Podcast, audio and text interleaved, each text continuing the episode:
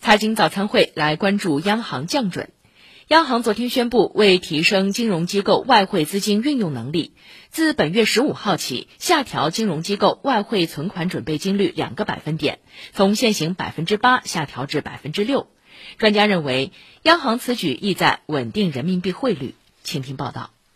近期人民币对美元汇率逼近七点零关键点位，在民生银行首席经济学家温彬看来，央行此时出手稳定汇率是重要考量。下调金融机构外汇存款准备金率，意味着境内金融机构为外汇存款缴存的准备金减少，有助于增加市场上美元流动性，并提升金融机构外汇资金的运用能力，有利于人民币汇率的稳定。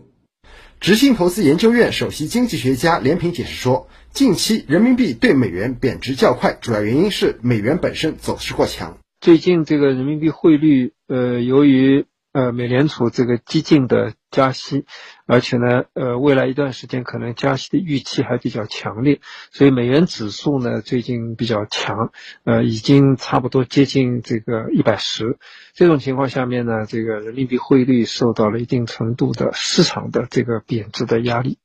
此次下调外汇存款准备金率两个百分点，可以向市场释放约一百九十一亿美元，相当于针对当前人民币在外汇市场供大于求的状况做了一个反向调节，有助于改善外汇市场供求关系，并且释放政策信号，稳定人民币汇率预期。林平说。这个汇率保持基本稳定的，对一个国家经济运行来说是至关重要的啊。汇率的大幅度的波动，尤其是大幅度的贬值，呃，会对这个国家经济带来不利的冲击和影响。